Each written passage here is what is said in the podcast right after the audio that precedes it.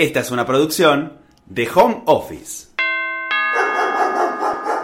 La casa de los podcasts.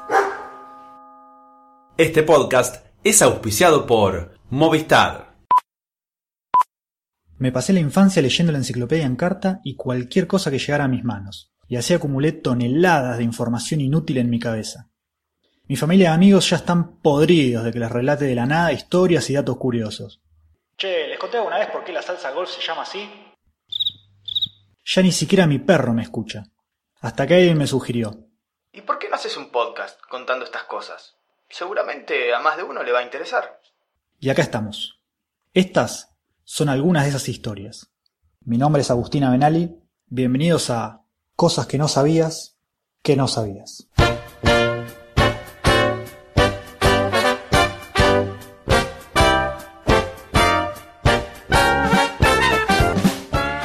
Entre compañeros de trabajo, siempre hay uno que se pone la camiseta de la empresa. Y siempre hay otro que es todo lo contrario, que está constantemente viendo qué ventaja puede sacar. Esta vez no te voy a preguntar a vos de qué lado estás. Simplemente, esta introducción nos lleva a una de las historias más inverosímiles y flasheras que hayamos contado acá. Hoy, en cosas que no sabías. ¿Que no sabías? El espía argentino que engañó a todos. Guillermo Gaede, también conocido como Bill, nació en Lanús en 1952, hijo de una pareja de alemanes. Cuando él tenía 7 años, la familia se mudó a Illinois, Estados Unidos. Pero regresaron 6 años más tarde tras no haber podido cumplir el famoso sueño americano. De vuelta en Argentina, el pequeño Bill creció para convertirse en empleado de Entel. Y ya estamos en los 70, así que empezó a militar en Foetra y abrazó la ideología comunista. Una vez ahí hizo lo que cualquiera que abraza la ideología comunista haría, se quiso ir a vivir a Cuba.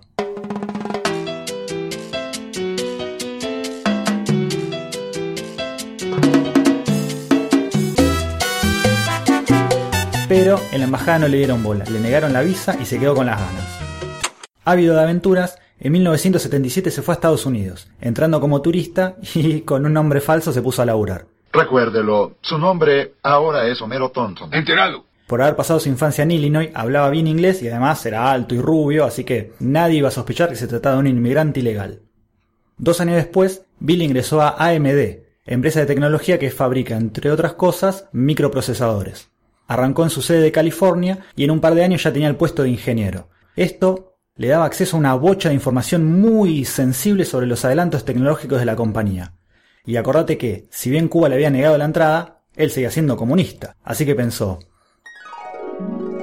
¿por qué no me afano toda esta información y se la paso al gobierno cubano?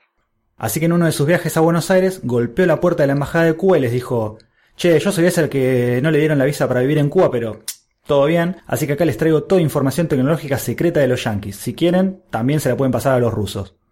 De esta manera, Bill Gates se convirtió en espía para el gobierno cubano. En 1986 se le hizo más fácil porque lo transfirieron a la planta de la empresa en Austin, Texas, Así que cada tanto cruzaba la frontera a México y ahí se juntaba con agentes cubanos para pasarles todo. Tan bien le fue que el propio Fidel Castro lo invitó a conocer Cuba. Cuando Guillermo llegó a la isla, mmm... Podemos confiar en el presidente de Cuba, ¿no cree? Bueno, démelo ya. ¿Qué le doy? Rápidamente se desencantó del comunismo. Cuba no era el paraíso socialista que se había imaginado. Así que junto a otros espías cubanos renegados pensaron, Che, ¿y si mejor colaboramos con la CIA y de paso nos perdonan por espiarlos? Es decir, seguir haciendo como que trabajaba para Cuba, pero en realidad pasar la información cubana a los yanquis. ¿Y saben qué? Lo hizo. De ahí a ser el Super Agente 86 no faltaba nada. Bueno, sí, tal vez faltaba el zapatófono. Guillermo Gaede pasó de la CIA a la órbita del FBI, y mientras tanto se metió a laburar en Intel, otro grande de la computación, esta vez como programador en la planta de circuitos integrados. Igual, ojo, se había desencantado del comunismo, pero eso no significaba que ahora fuera pro-yankee, amigo de Rockefeller, ¿eh? Como sospechaba que algo podía salir mal, cada vez que alguien del FBI lo visitaba en su casa para hablar de su trabajo como contraespía, registraba cada encuentro con micrófonos y con una cámara que ubicaba en la cocina. ¿Adivina dónde? Sí, en el horno. He aquí entonces la importancia de mantener desengrasado el vidrio de la puerta del horno para poder filmar bien cuando te visita el FBI. Te dejo el tip. Estamos a comienzos de los 90, pero en Intel le habían dado el beneficio de poder laburar desde la casa. Sí, claro, lo que hoy conocemos como Home Office. No, no, locutor, pará, para eso todavía falta. Esto es home office a secas, o sea, laburar desde tu casa. Como tenía muchas cosas para ver y controlar, le habían dado una computadora conectada al sistema de la empresa, y desde ahí tenía acceso a toda la base de datos de los procesadores Pentium. 8.58. Primera vez que llego temprano al trabajo. Para iniciar presiona una tecla cualquiera. ¿Cuál es cualquiera? Veo la ESC, CTRL y PGUP. No tiene tecla cualquiera. Ay, tanta computación me dio sed. Creo que aquí hay cerveza TAP. Como ya vimos, Bill no era de los que se ponían la camiseta de la empresa, así que enseguida volvió a pensar qué podía hacer con toda esa información. El problema era que no podía copiar directamente los archivos porque eso iba a quedar registrado y se iba a complicar. Así que se le prendió la lamparita. Mientras miraba estas bases de datos en la computadora, filmaba el monitor con una vieja cámara VHS. Entonces tenía todo registrado, pero sin dejar huella en el sistema. Después vino lo más fácil. Vendió esas filmaciones a los gobiernos de China e Irán por varios palos verdes. Ya la ideología había quedado de lado. Le gustaba hacer quilombo nomás. Mientras tanto, en Intel se enteraron de que en el pasado Guillermo se había afanado información de AMD y en 1994 lo rajaron.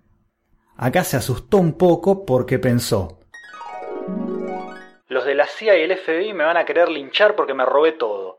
Los de Cuba también porque les hice contraespionaje y los de China e Irán no van a saltar a defenderme así que estoy hasta las manos. Entonces hizo lo que todos habríamos hecho en su lugar. Puso toda la evidencia que lo incriminaba en una bolsa y la fue a enterrar de noche a ese bosque que está camino al aeropuerto de Seiza. Unos efectivos de la bonaerense lo engancharon y empezaron a revisar todo, pensando que estaba enterrando un cadáver, bolsas con guita o andás a ver qué. Cuando vieron que eran todos cassettes no entendían nada, pero olieron algo raro y se pusieron a investigar. Chau. Al toque se metió la CIA, de la CIA, el FBI. Bill estaba jugadísimo. Para la justicia yankee estaba claro que Guillermo Gaedes había mandado unas cuantas macanas, pero se le complicaba condenarlo porque no había ninguna ley que tratara específicamente lo que él había hecho. No se había robado documentos, archivos ni nada tangible, solamente información.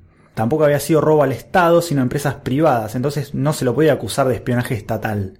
Pero como vimos en las películas, si te quiere meter en cana, algo van a encontrar. Guillermo se representó a sí mismo en el juicio y obviamente perdió. Lo condenaron a 33 meses de prisión por fraude postal y robo de propiedad privada. Después de eso, fue deportado. Pero su caso sentó alto precedente y para que no volviera a suceder algo parecido, en 1996 el Congreso de Estados Unidos sacó el Acta de Espionaje Industrial para establecer una pena más alta a un robo de este tipo. Hoy, Guillermo vive en Alemania, donde da clases de física.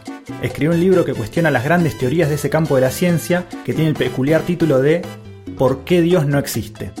Aparentemente ya está retirado del mundo del espionaje, pero con un personaje como él, nunca se sabe. Cuando le preguntan por qué ya no trabaja más en el mundo de la tecnología, se ríe y responde. ¿Vos me contratarías?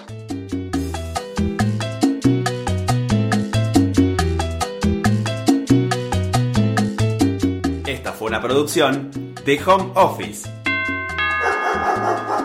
Encontranos en Instagram como Home Office Podcast.